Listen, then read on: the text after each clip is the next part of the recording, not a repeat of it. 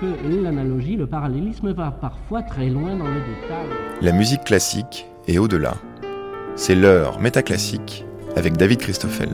Affranchie des contingences imposées par les instruments de musique attachés à des interprètes, la musique électroacoustique se fait quelquefois passer pour une musique encore plus absolue que la musique pure, imaginée par les premiers romantiques, voire une musique métaphysique ou du moins à haute promesse phénoménologique et donc surtout pas programmatique. Pourtant, de Pierre Schaeffer à Pierre-Henry en passant par Bernard Parmigiani, il semble que toute la première génération de compositeurs électroacoustiques se soit arrêtée sur la figure d'Orphée tout en cumulant des références poétiques qui tenaient à maintenir un dialogue avec l'Antiquité, la Renaissance et certainement une tradition de pensée humaniste. Au début des années 1970, François Bayle et Bernard Parmigiani se sont lancés dans un cycle électroacoustique à partir de la Divine Comédie de Nantes, Parmigiani s'occupant de l'enfer, Bayle du purgatoire pour composer ensemble le paradis. Ce numéro brûlé de métaclassique va creuser l'enfer, la partition de Parmigiani et notamment sa manière de saisir le poème de Dante, mais puisque cela engage le rapport que le compositeur entretenait avec ses sources, littéraires, mais aussi scientifiques et surtout philosophiques, nous réunissons dans l'espace musique de la Bibliothèque publique d'information au Centre Pompidou Claudane Parmigiani, que Bernard Parmigiani appelait sa première oreille, et l'éditeur Maxime Barthélemy, qui s'engage dans la publication papier des œuvres du compositeur. Et puis, un célèbre virus nous prive de la présence d'un troisième invité, Giuliano Milani, spécialiste de Dante, qui a tout de même pu nous laisser quelques mémos vocaux. Pour commencer, un extrait de Violostri, une œuvre de Parmigiani composé avec Davy Early en 1964.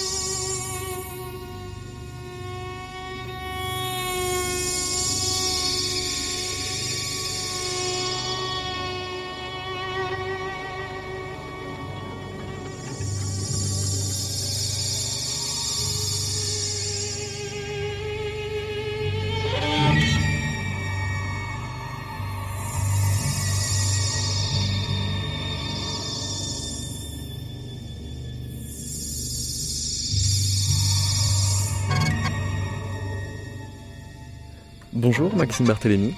Bonjour. Est-ce qu'on peut dire que c'est l'opus 1 de Parmigiani? Pas tout à fait alors, euh, en tout cas, c'est ce qu'il a considéré comme étant son premier opus. Parce qu'il y avait eu alternance avant, je crois. Oui, il y a effectivement euh, l'année précédente alternance, ce qui d'ailleurs permet euh, la rencontre entre Davy Early et Bernard Parmigiani. et, et, ensuite, effectivement, il a décidé que son opus 1 était Violestri. Alors sur la partition, euh, sur, euh, en deuxième de couverture et sur le manuscrit de la partition euh, définitive de, de on trouve une citation de Julian Huxley qui dit ⁇ La vie est le passage de l'inorganisé à l'organisé, de l'organisé à l'organique, de l'organique au conscient ⁇ et là, vous trouvez une espèce de, première trace de présence du texte dans l'œuvre de Parmigiani. Il n'y a pas de, de récitant, c'est pas dans l'œuvre sonore, mais c'est bien dans son esprit quand il compose. Oui, bah en tout cas, il a fait le choix de le reporter de son journal à la partition mise au propre. Donc je pense que ça a une importance. Euh, un peu comme on peut parfois ouvrir un livre et trouver une citation euh, voilà, qui, qui, qui, comment dire, avant de rentrer dans le texte, euh, apporte quelque chose. C'est un espace en tout cas. Hum, Bernard, alors peut-être qu'on peut aborder la chose comme ça, a, a, pu constituer au fil de, de sa trajectoire des archives importantes euh, qui étaient son espace de travail intime, qui n'ont jamais vraiment fait l'objet d'une de parution en fait avant. Et donc après la disparition de Bernard, euh, on a pu rentrer en contact avec Claudane et, euh, et amorcer un travail justement de valorisation de ces archives, de, de voir ce qu'il était possible de d'en faire. Et en plus de pouvoir euh, proposer des, publications de ces relevés graphiques, de ces partitions, effectivement, les journaux euh, offrent un éclairage et énormément d'éléments de compréhension euh, sur le projet, puisque c'est vraiment un compositeur qui travaillait avec des, projets solides, construits, bâtis, et, souvent d'ailleurs qui, qui n'étaient pas à 100% prédéterminés avant mm. la composition. C'est-à-dire que le, faire a permis de faire maturer les projets et on voit des, évolutions très marquées dans, dans les journaux qui sont consignés avec des dates et des... Même parfois, ça va jusqu'à des, des contenus de séances de travail.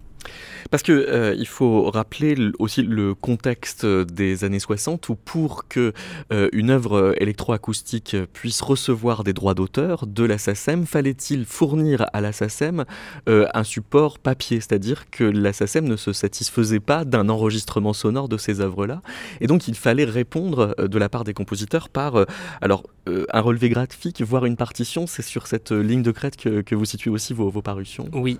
Alors effectivement, euh, je pense qu'il y a plusieurs raisons pour lesquelles Bernard euh, a tenu à pouvoir mettre au propre euh, sous forme de relevé graphique ou de partition. il y a peut-être une nuance à apporter entre les deux termes puisque à mon sens, une partition est nécessaire pour l'exécution en public d'une œuvre, ce qui est évidemment nécessaire pour une œuvre instrumentale, en l'occurrence avec un, un instrumentiste. mais pour une œuvre électroacoustique euh, qui peut elle-même être interprétée, hein, euh, bien sûr, mais euh, fixée sur un support. c'est avant tout le support qui reproduit donc la musique qui est fixée, qui est déterminante. Et donc j'appelle plutôt relevé graphique comment dire, la façon dont il a synthétisé graphiquement euh, sa musique euh, sous forme de partition, on peut dire. Voilà. Et donc il y, avait euh, cette, cette, contrainte administrative de la part de la SACEM de devoir déposer un extrait significatif de l'œuvre. Euh, Mais il était quand même plus soigneux que certains autres compositeurs électroacoustiques de sa génération dans cet exercice-là. Donc ça veut dire aussi que ça avait une valeur plus qu'administrative. Oui, oui, oui. Bien, Alors effectivement, ça allait bien au-delà de la contrainte. Euh, parce que hum, après euh, le moment où la SACEM a arrêté de, contraindre ses oui. compositeurs. maintenant, on peut envoyer qu'une bande. Voilà. Euh, il a continué à le faire et euh, le point de rupture, c'est-à-dire le moment où il a cessé de le faire de façon aussi précise et consciencieuse, c'est quand il est passé à l'informatique. Ce qui montre bien que toute la durée, parce qu'il a traversé technologiquement plusieurs supports. On peut dire que quand même le cœur de, son travail, c'était sur bande magnétique. Hmm. Et c'est un support qui, qui, est, comment, qui nécessite une grande exigence en termes de méthode de travail, puisqu'il euh, il travaillait sur des magnétophones stéréo. Un support stéréo n'était pas suffisant pour accueillir toute la complexité de son travail, donc il travaillait avec ce qu'on appelle des voies de mixage ce qui veut dire plusieurs magnétophones stéréo. Hmm.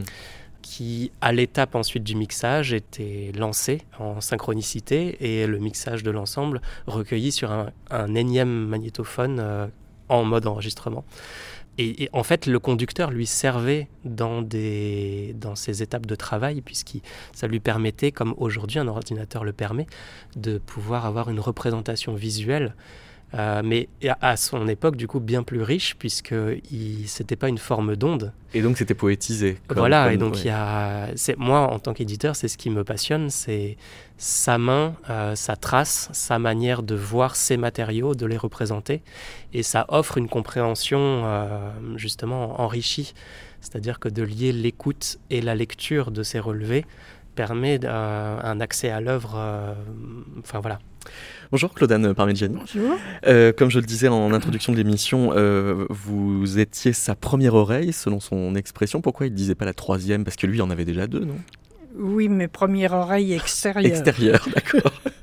Euh, Maxime La première écoute. J'entends bien. Euh, oui, l'oreille extérieure, comme on dit, œil extérieur au théâtre. Euh, Maxime faisait mention de ses journaux de composition. Il en avait un par œuvre. C'était aussi méthodique que ça. Ah oui. Oui. Bien sûr. Et qu'est-ce qu'on y trouve? On y trouve aussi des sources conceptuelles, c'est-à-dire quelque chose qui le prépare à l'esprit de l'œuvre? Bah, on y trouve, c'est très varié, effectivement des éléments conceptuels, mais on, y trouve aussi la description des opérations techniques qu'il faisait au cours de l'œuvre, les sons, comment il les, euh, il les fabriquait, tout ce que la réécoute de ces sons, qui étaient des fois très très fréquentes, l'amenait à penser par rapport à la composition. C'est très détaillé quant au processus de composition, mais aussi à l'emploi du matériel, de l'instrument technique euh, qu'il utilise.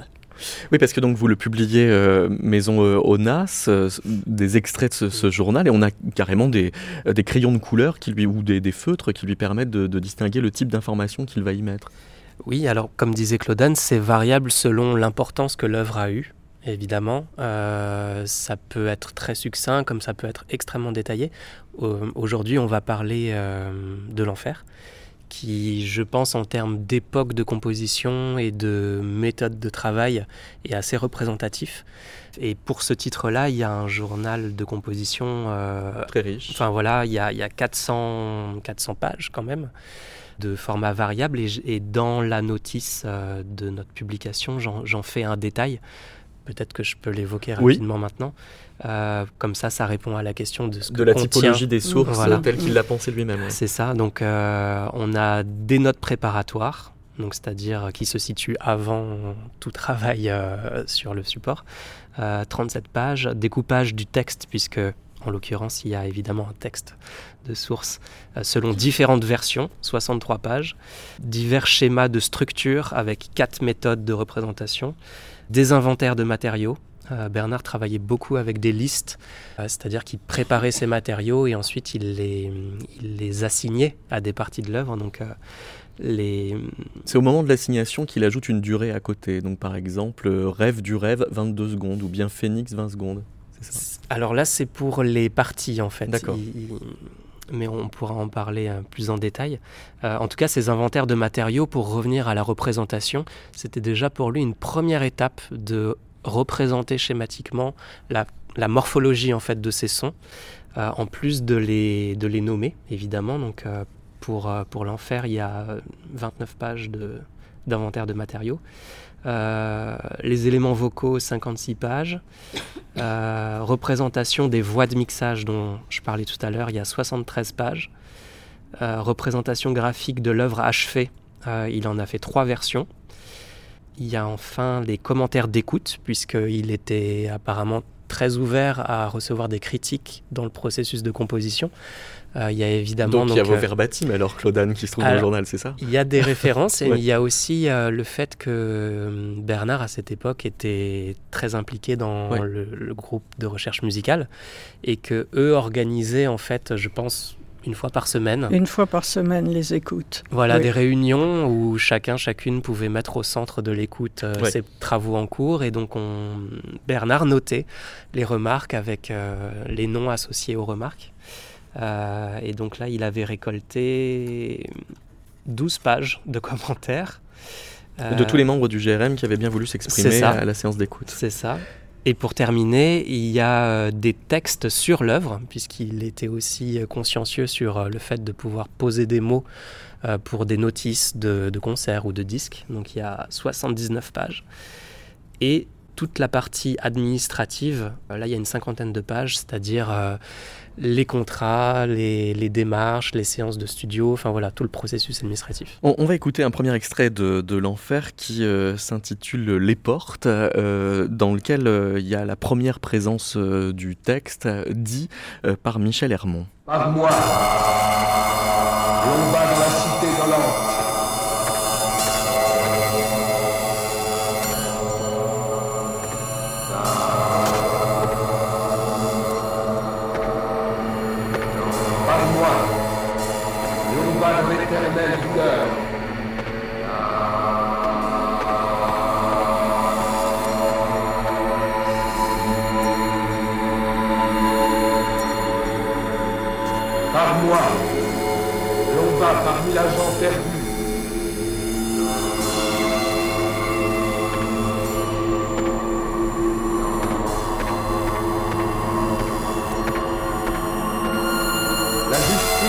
mon sublime artisan.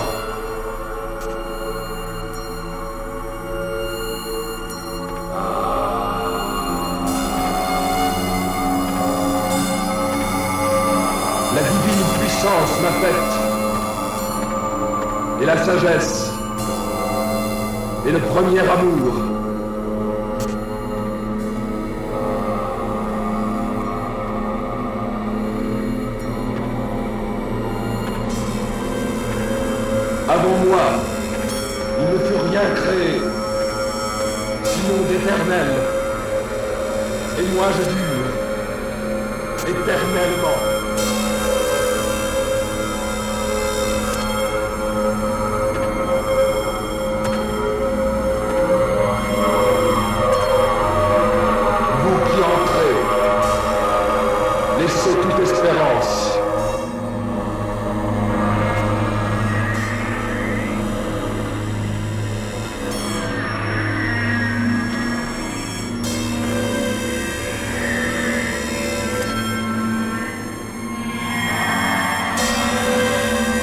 qui sont ici. Le ciel les a bannis parce qu'ils ternissaient sa splendeur. Et l'enfer les repousse parce que les coupables tireraient quelque gloire de leur présence. Sur le, relevé graphique, à côté du titre euh, Les portes, Claudine Parmigiani, il y a écrit première contrainte. Euh, cette notion de, contrainte, euh, c'est une espèce de stratégie qu'il s'est donnée pour découper le texte de Dante. Alors, je vais vous lire ce que lui-même a écrit à ce sujet. Euh, comme il aurait été dérisoire de vouloir contracter l'œuvre, j'ai dû abandonner l'énoncé numérique des cercles. Et j'ai choisi sept moments intitulés Contraintes afin d'en souligner ainsi le caractère de fatalité. J'ai enfin, craignant le pléonasme, j'ai extrait de Dante des bribes de texte que j'ai placées en rupture avec la musique afin qu'elle l'éclabousse de leur éclat solitaire. J'ai pris le parti de ne pas traiter musicalement la voix du comédien, en la laissant à vif dénudée d'un dramatisme que revêtent en échange certaines séquences sonores. À quelques exceptions près, j'ai respecté la chronologie de Tante. Par contre, le propos scénographique qui est à l'origine de ces musiques, entreprises en 1971 à la demande du chorégraphe Vittorio Biaggi, m'a incité à écarter des chants où les descriptions réalistes abondent et à modifier sur le plan musical les proportions de certains passages. J'ai ainsi tenté d'exorciser des symboles sonores dont l'énumération me paraissait trop anecdotique à la simple lecture. Je crois qu'il explique très bien pourquoi il a choisi ce découpage et euh, euh, la crainte qu'il avait de tout ce qui était anecdotique et particulièrement développé dans la première partie de, de la Divine Comédie qu'est l'enfer. Mais le, le, paradoxe étant que euh, cette contrainte est en fait une prise de liberté par rapport au nombre de cercles du texte Bien de Dante. Euh, et euh, Giuliano Milani a remarqué qu'en effet, il respecte la chronologie, il va de A et B, mais en faisant des allers-retours, comme s'il mettait en spirale le texte original cette spirale est d'autant plus consciente qu'il y a, et je pense que tu l'as euh, dans tes archives, euh, un graphisme dont il parle en disant que l'enfer c'est l'envers et il y a une bah, il est peut-être dans le dans la partition euh, éditée édité par Maison voilà. Ona euh, oui c'est donc ça. une espèce de, de schéma en entonnoir oui c'est ça oui, d'accord et, et effectivement et euh, pour lui cette inversion était très importante d'où l'impression de spirale parce Mm. mmh. qu'en en fait le cône résulte d'une idée de spirale, le cône inversé. Alors j'ai demandé à, à, Giuliano euh, Milani, est-ce que les morceaux choisis par Parmigiani sont représentatifs de l'ensemble euh, de l'enfer? Et voici sa réponse. D'une certaine manière, euh, les morceaux choisis par Parmigiani sont représentatifs de l'ensemble de l'enfer parce que euh, il commence par les débuts de l'histoire, Dante dans la forêt, et il se termine par euh, la fin, c'est-à-dire la sortie de l'enfer de Dante et Virgile. Mais c'est vrai aussi que euh, si euh, au début Parmigiani suit assez fidèlement ce qui se passe et donc il tire son inspiration des différents chants, des différents euh, chapitres, on pourrait dire, qui se suivent euh, au début de l'enfer. Après, il s'arrête un peu il y a une longue partie centrale dans laquelle euh, il n'y a plus rien, sauf quelques petites exceptions. Et plutôt, le, récit est repris à la fin euh, de l'enfer. Euh, on va dire euh, que s'il y a une caractéristique de cette partie centrale qui frappe moins Parmigiani ou l'intéresse moins, c'est peut-être une partie où des vices un peu plus politiques, un peu plus sociaux sont, sont décrits et bah, c'est pas l'élément euh, qui semble avoir attiré le plus d'attention. Euh, ce qui euh, conduit un peu à, dire que l'impression générale d'un lecteur de Dante, c'est que il ne s'agit pas d'une illustration où la musique se met, pour ainsi dire, à, à, au service euh, de l'histoire, de la poésie, euh, mais plutôt hum, d'un travail fait à, partir euh, de, ce poème, de cette poésie, mais qui vise à être indépendant euh, par rapport à ces poèmes et à, on va dire, à s'en servir dans le plus haut hum, sens du terme. Alors, il y a un mystère dans cette façon de, de s'en servir, c'est euh, quelle est la traduction euh, de Dante en français qu'il a utilisée.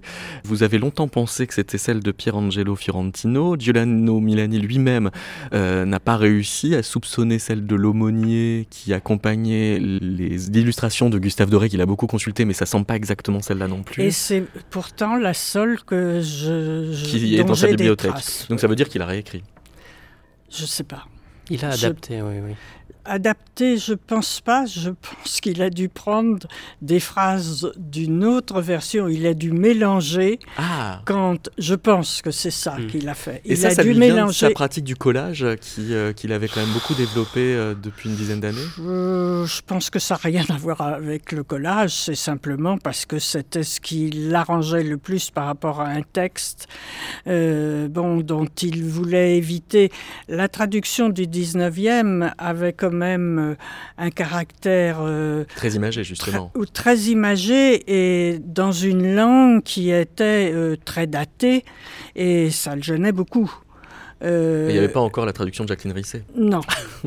de toute façon, ça aurait été un problème parce qu'il fallait éviter euh, les, les, droits sur les, sur les traductions. Ah oui. Il fallait donc trouver une traduction euh, qui soit libre de droit, justement pour se permettre de faire un découpage euh, selon le, le, le, propos musical. Mmh. Maxime Oui, non, je voulais juste ajouter que hum, comment dire, la place du texte dans l'œuvre musicale, euh, il a aussi, enfin, cette place a évolué. C'est la question que j'allais vous poser entre les différentes versions, parce qu'il y en voilà. a vraiment plusieurs. C'est ça. En fait, euh... parce que vous parlez d'une version de référence, mais vous mettez des guillemets autour de références, qui est celle de 1994, ouais. qui est donnée à la salle Olivier Messiaen. Oui, il existe sept versions. Et la première, la première Alors... est donc donnée au théâtre Récamier en février 1973. C'est ça. Alors, il y, y, a eu, y, a eu, il y a tout un historique euh, autour de, on pourrait même parler du triptyque, puisqu'on oui. l'a peut-être pas encore évoqué au micro, mais ça s'inscrit dans un, dans un triptyque, donc évidemment enfer, purgatoire et paradis. Euh, et comment dire, il y avait une contrainte qui était que la, la commande initiale était pour un ballet, en fait. Et sauf que d'un point de vue euh, justement de, la partie danse, euh, ça a pris beaucoup plus de temps que ce qui était prévu, ce qui fait que les compositeurs ont quand même créé l'œuvre, mais euh, dans la version musicale, euh, donc comme ça vient d'être dit, en 73. donc ça, c'est la version initiale, effectivement. Elle, durait 65 minutes. Pour la version chorégraphiée, donc, par Vittorio Biaggi, l'Opéra de Lyon, la création, c'était en 76. À noter quand même que ça diffère déjà euh, sensiblement euh, parce qu'il euh, y avait très peu de voix du narrateur dans cette version et une structure différente parce qu'il y a des besoins différents quand il y a une mise en scène et donc, des danseurs. Ah oui, pour épouser la chorégraphie, il fallait recomposer et donc retirer un peu la narration. C'est ça. Donc en fait, depuis le début, on pourrait dire qu'il y a une version musicale et une version chorégraphiée. Ouais. Et pour revenir à la version musicale, il y a une version raccourcie en 81 à 57 minutes 30. Euh, là, le texte est considérablement allégé. Euh, donc ça, on le voit dans les différents scripts, on pourrait dire, euh, du texte où c'est à moitié raturé en Oui. fait. hein. Il y a vraiment beaucoup de choses qui sont retirées. Sans qu'il y ait de nouvelles prises de son. C'est-à-dire que toutes les prises de son datent avec Michel Hermont de 71. Mais ça veut dire que Dante est la variable d'ajustement. Bah, disons que hum, je pense qu'il il a fait sienne l'œuvre Ouais. au fil du temps et qu'il a réussi à effectivement s'affranchir de, de- du texte. Et euh, pour aller jusqu'à la version, donc, euh, effectivement, de référence entre guillemets, qui est la version de 94, euh, pour laquelle il a à nouveau enlevé, mais un peu moins de texte, et il a rajouté de la musique. Il a fait deux inserts. Et c'est celle qui est disponible au disque donc. c'est ça, c'est la version actuelle. Alors, et qui, pardon, pour terminer, c'est cette version-là qui casse un peu la chronologie du récit. Oui. Voilà, Et c'est- qui- et qui met en spirale le, le- le- le texte. Et quand on parle de version de référence, c'était celle choisie par le compositeur. Euh, Il y a même eu une version, j'ajoute à ça, une version complètement sans texte, Oui, afin d'avoir un acteur qui était toujours Michel Hermont, mais ça aurait pu être un autre, Mais qui rejoue qui, en live. qui, qui, euh, récite le texte en direct. c'est ça. Oui. Et une version radio, Et il y a eu une version radio. avec beaucoup de texte. Oui, Ah oui, pour la radio, on rajoute du texte. C'est ça. J'ai demandé euh, à Giuliano Milani qu'est-ce qu'il déduit, lui, de sa manière de fragmenter le texte de Dante? Comme euh, je disais tout à l'heure, je pense que la manière de fragmenter révèle une attitude libre et hum, d'une certaine manière euh, une capacité de euh, tirer profit du texte. Parmigiani parfois euh, est frappé par un élément de l'histoire, par exemple la présence d'une bête euh, au début, qui en réalité, dans le récit, sont trois, mais lui, il appelle son fragment la bête, et il n'est pas trop intéressé à rendre compte des, trois bêtes. Et dans ce cas-là, évidemment, c'est un, élément qui lui euh, rend intéressant euh, faire une musique qui rend l'idée d'une bête. Parfois, c'est une idée euh, qui peut être présente que dans un vers ou même une moitié d'un vers. Par exemple, dans, l'épisode, hmm, si je ne me trompe pas, qui s'appelle euh, le, huitième s'appelle Désir sans expérience, où il y a des, des voix qui répètent ce, cette idée de désir sans expérience. Il ne s'agit pas d'un lieu de l'enfer où il y a notamment la mise en scène de ça, il s'agit d'une phrase de Virgile qui, répondant à une question de Dante, explique que une des punitions de l'enfer, et notamment des gens qui occupent les parties les plus de surface, donc euh, si vous voulez les moins graves du cône infernal, sont des gens qui ont comme punition spécifique celle de ne pas pouvoir satisfaire leurs désirs de Dieu. D'autres fois encore, c'est une idée qui le frappe et qui est même pas représentée dans, dans l'enfer. Euh, Femme des griffes, c'est un tout petit morceau où simplement il tire inspiration du fait qu'il y a des érines, des, femmes monstrueuses que comme d'autres monstres sont au service de la punition des, damnés, qui se déchirent la poitrine, et donc euh, c'est seulement ce geste de se déchirer la poitrine qui l'inspire.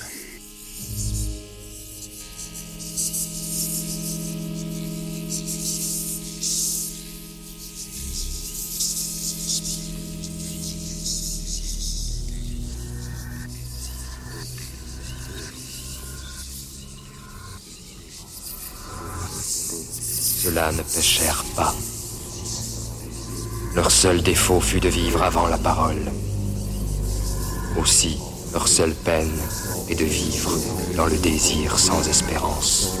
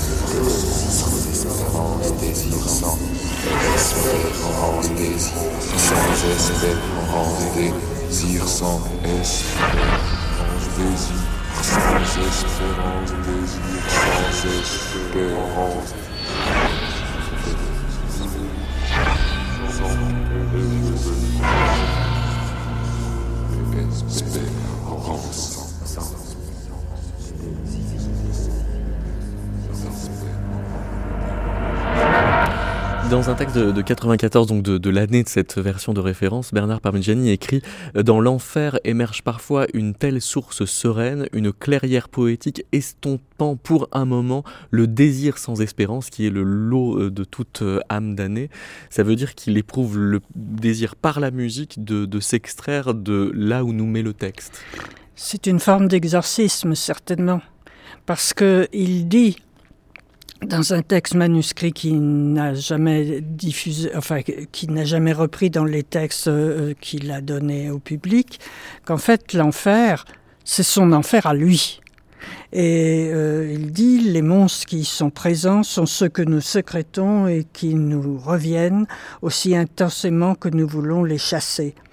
Et c'est la raison pour laquelle il choisit des fois des, des moments extrêmement brefs qui n'ont rien à voir avec le parcours historique qu'en donne Dante, qui ne l'a pas intéressé parce qu'il pensait que bon, ça n'intéressait plus. Maintenant l'histoire euh, de l'Italie à cette époque n'étant plus connue, et que par contre, ce qui était euh, présent dans l'enfer, c'était une chose éternelle, c'était la conscience très forte jusqu'à l'aliénation d'un désir sans espérance.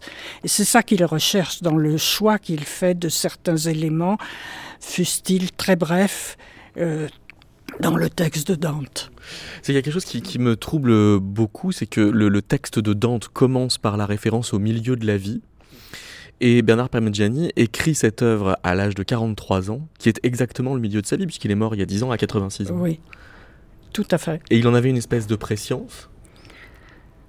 Non, je pense pas. Non, de cet écho non, non, non. Non, pas du tout. Je pense pas du tout. Maxime Bertanemi, vous me faisiez euh, remarquer que les deux extraits que j'ai choisis de l'enfer coïncidaient aux deux extraits qui contredisent ce que Claudane nous disait tout à l'heure, à savoir, il a quand même un peu traité la voix à certains moments.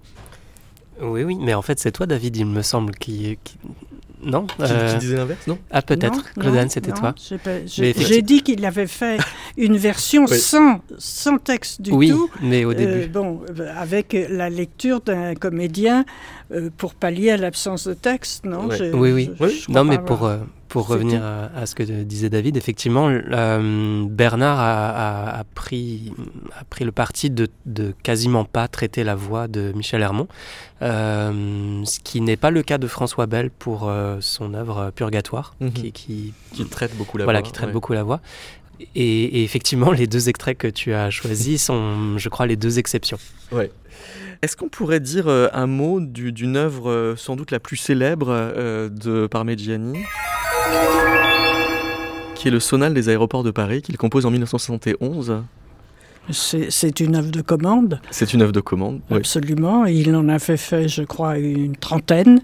Elle a donc été choisie par euh, les, les concepteurs de, de l'aéroport, euh, aussi bien euh, architectes spécialistes de la communication, etc. etc. Voilà. C'était l'époque où Pierre-Henri faisait des sons pour les pubs télé, je crois aussi. Oui, mais Bernard en a fait énormément.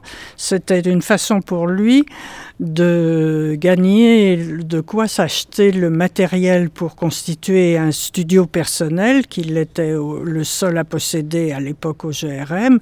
Et euh, à cette époque, c'était un achat qui était très très onéreux. Hmm.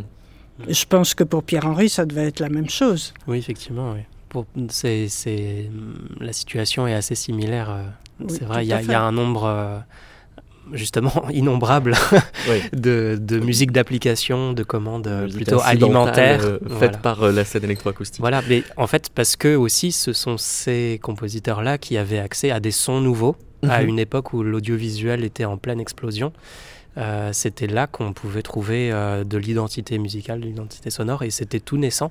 Et c'est vrai que ce sonal est en fait euh, remarquable parce que euh, il a quand même une longévité incroyable. il a duré 35 ans. Voilà, jusqu'en 2005, ce qui est phénoménal euh, et surtout étant donné la fréquence d'utilisation puisque c'était l'annonce avant chaque message qui résonnait dans les immenses terminaux de Roissy-Charles de Gaulle.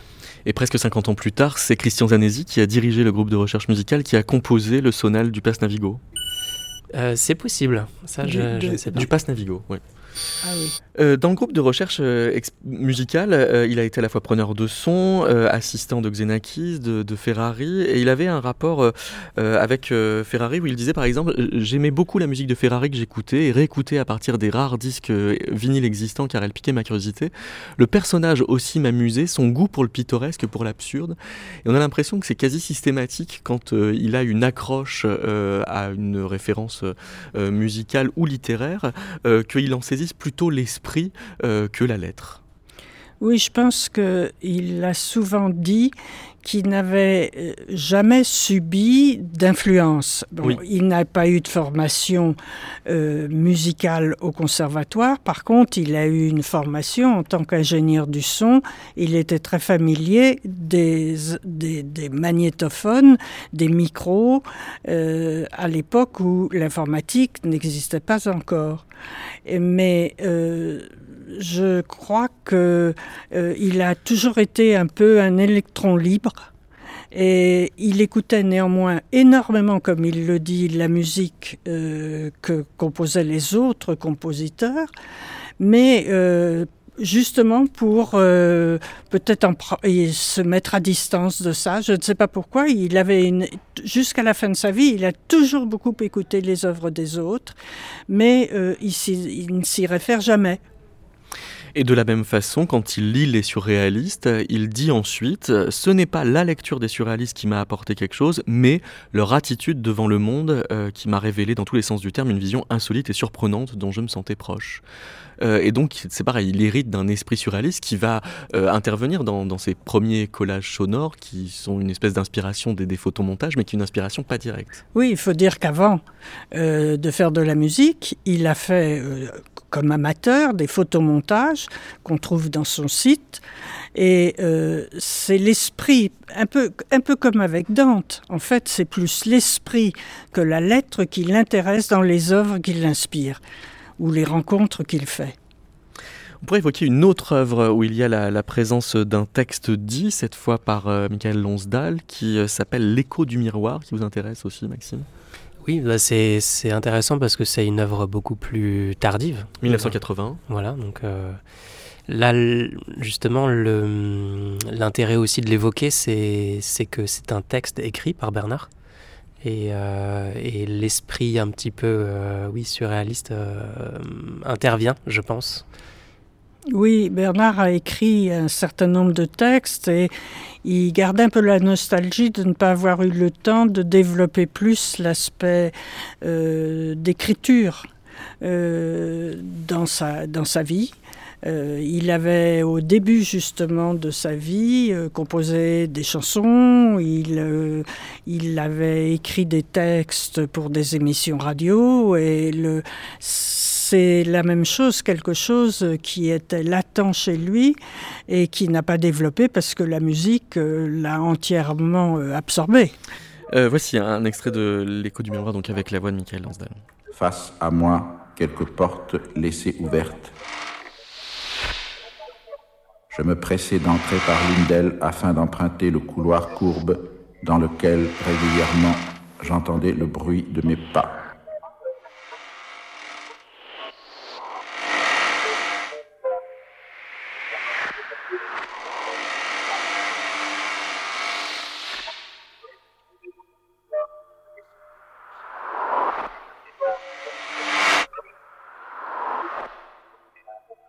J'étais maintenant décidé à ne plus prêter attention aux portes situées sur chaque côté de ce couloir. Il s'en échappait toutes sortes de voix semblables aux miennes qui paraissaient me demander d'entrer.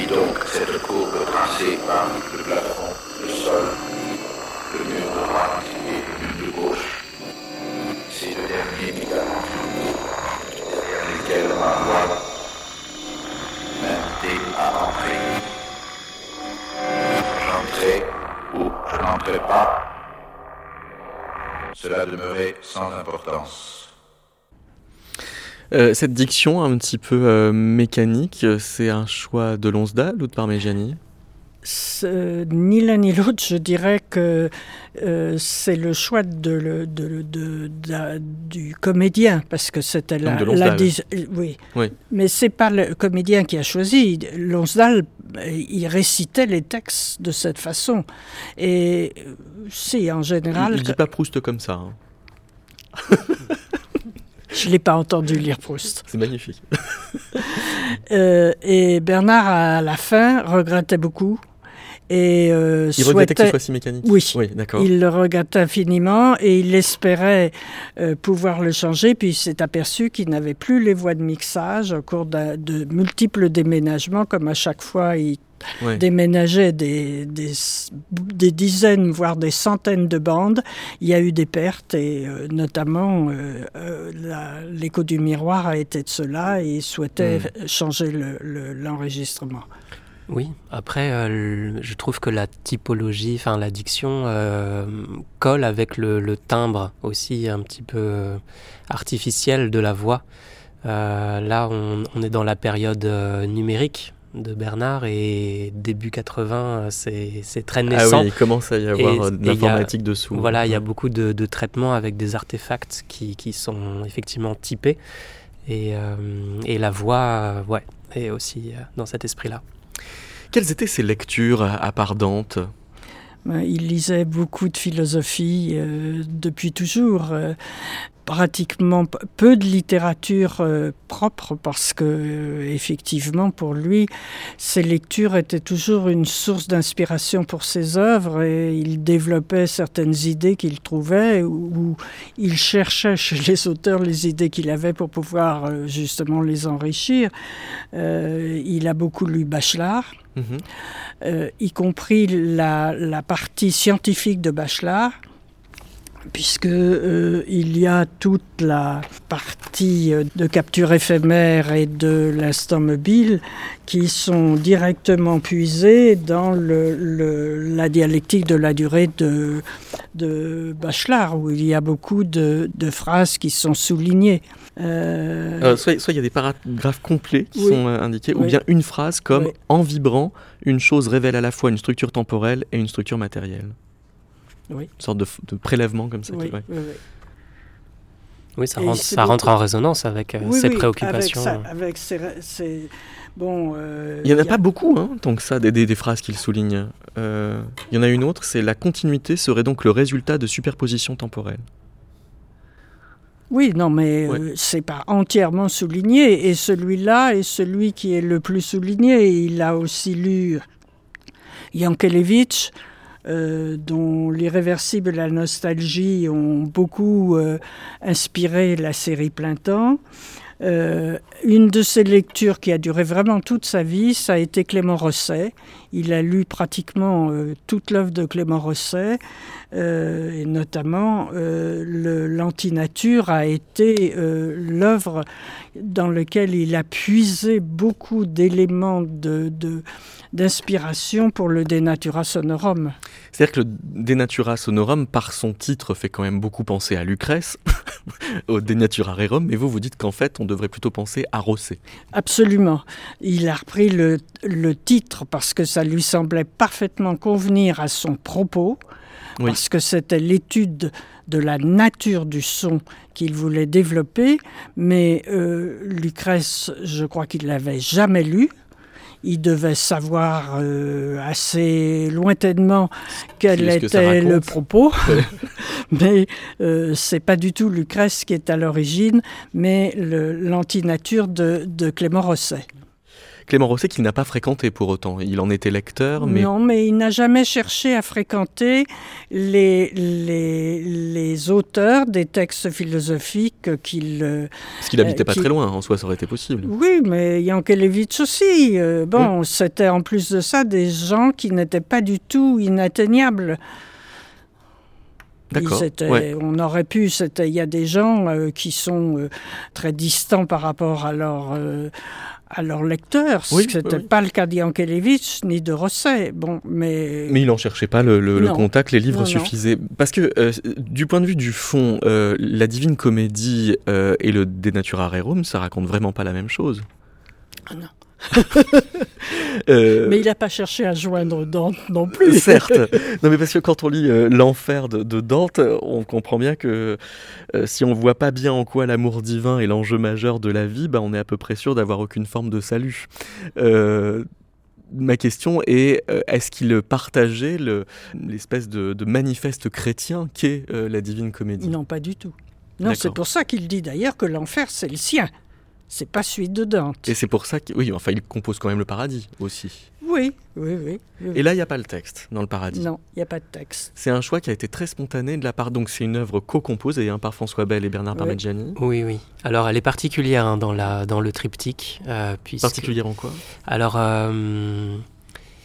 Déjà, il n'y a pas de texte, comme on vient de le dire. Euh, elle est plus courte, elle dure une vingtaine de minutes, tandis que les deux autres euh, durent plus d'une heure chacune. Et surtout, c'est une œuvre mixte. C'est-à-dire qu'il y a... Euh... Alors en fait, même la structure en, elle-même est, plus, complexe parce qu'ils ont appelé ça mobile. Euh, c'est un mobile, c'est-à-dire que euh, François et Bernard ont chacun des magnétophones sur lesquels il y a des éléments. Euh, C'est-à-dire qu'on n'a pas une continuité du minutage 0 jusqu'à euh, 23. Euh, on a des matériaux, un réservoir de matériaux.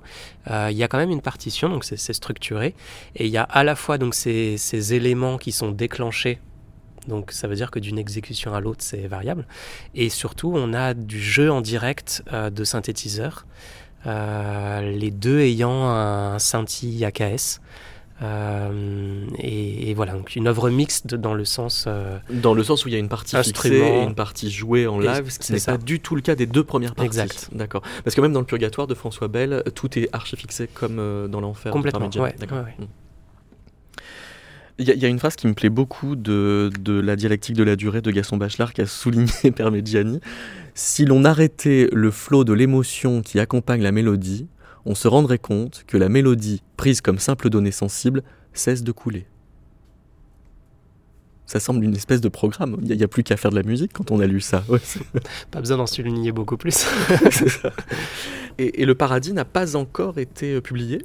Voilà, c'est ça, jusqu'à présent. Donc, il a, hum, la pièce a déjà été donnée en concert plusieurs fois.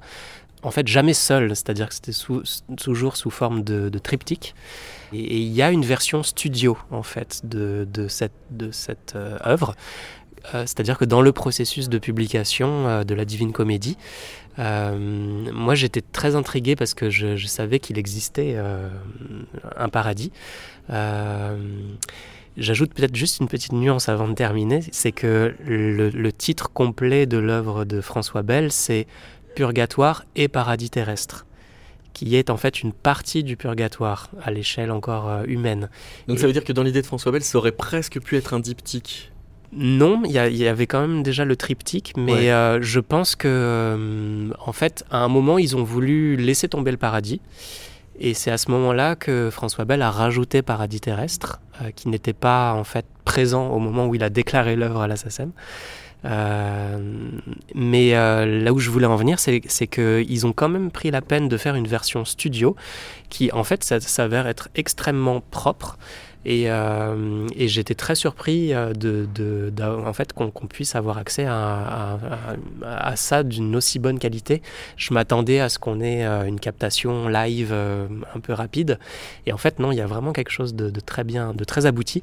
Et donc, on, a envisagé une parution donc pour la première fois en triptyque des trois, des trois œuvres. À l'occasion donc des dix ans de sa disparition alors oui, le hasard fait que ça tombe comme ça. Mais euh, donc c'est donc on s'associe avec le GRM qui a une collection euh, de vinyles qui s'appelle Recollection avec le label Migo et aujourd'hui euh, Shelter Press. Donc ça va faire l'objet d'un en fait d'un il y, a, quatre disques puisque ça fait un triptyque assez long, mais voilà, une publication prochaine. Dans euh, les, références euh, que vous avez mobilisées, collectionnées pour l'occasion de cette émission, euh, Claudine Parmigiani, on, a cité effectivement Rosset, on a cité Bachelard.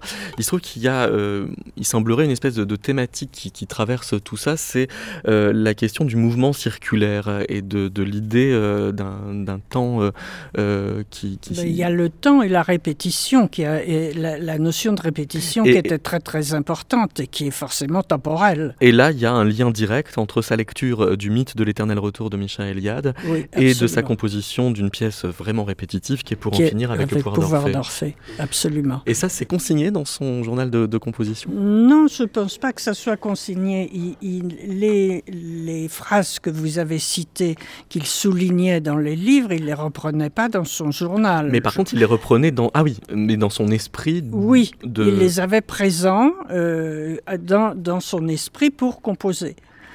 Donc euh, c'était une espèce de, plateforme d'envol à partir duquel, de laquelle euh, il... De préparation conceptuelle Absolument. Il euh, partait pour après fabriquer des sons, puisqu'il y avait, il y avait toutes les étapes, fabriquer des sons, les organiser, les composer, etc. etc. Mais ça, c'était très très conscient de sa part, parce qu'il dit, voilà, euh, il prend dans Jean Kelevitch euh, l'idée de ce temps circulaire, et il dit lui-même après, cela a été pour moi le point de départ d'une réflexion sur le temps à laquelle j'ai donné un contenu musical dans plein temps en 1993. Absolument. C'était vraiment déterminé. Pour lui, c'était essentiel. Ça a été ses lectures tout au long de sa vie. Il s'est référé à des ouvrages philosophiques dans lesquels il trouvait les idées musicales qu'il voulait développer. Donc il n'y avait pas de programme narratif, euh, bah, mais un programme conceptuel. Jamais. Euh, sauf euh, il y a une exception, c'est qu'il a fait un ballet sur Carmen de Mérimée et euh, là, effectivement, il a repris le propos, le texte de Mérimée en reprenant certains épisodes qui étaient plus narratifs, mais là encore, il s'en est beaucoup éloigné. Hmm. Merci beaucoup, Claudane euh, Parmigiani. Merci, beaucoup, Maxime Barthélémy. Euh, merci beaucoup à Giuliano Milani d'avoir euh, répondu aux questions par mémo vocal, faute de pouvoir être présent. Et merci à la Bibliothèque publique d'information d'avoir accueilli l'enregistrement de cette émission Métaclassique. Et puis, en clin d'œil à un précédent numéro de l'émission avec Aurélien Robert où on cherchait des concomitances entre Lucrèce, la philosophie d'Épicure et la musique, j'ai choisi comme extrait de Denatura Sonorum, les accidents harmoniques.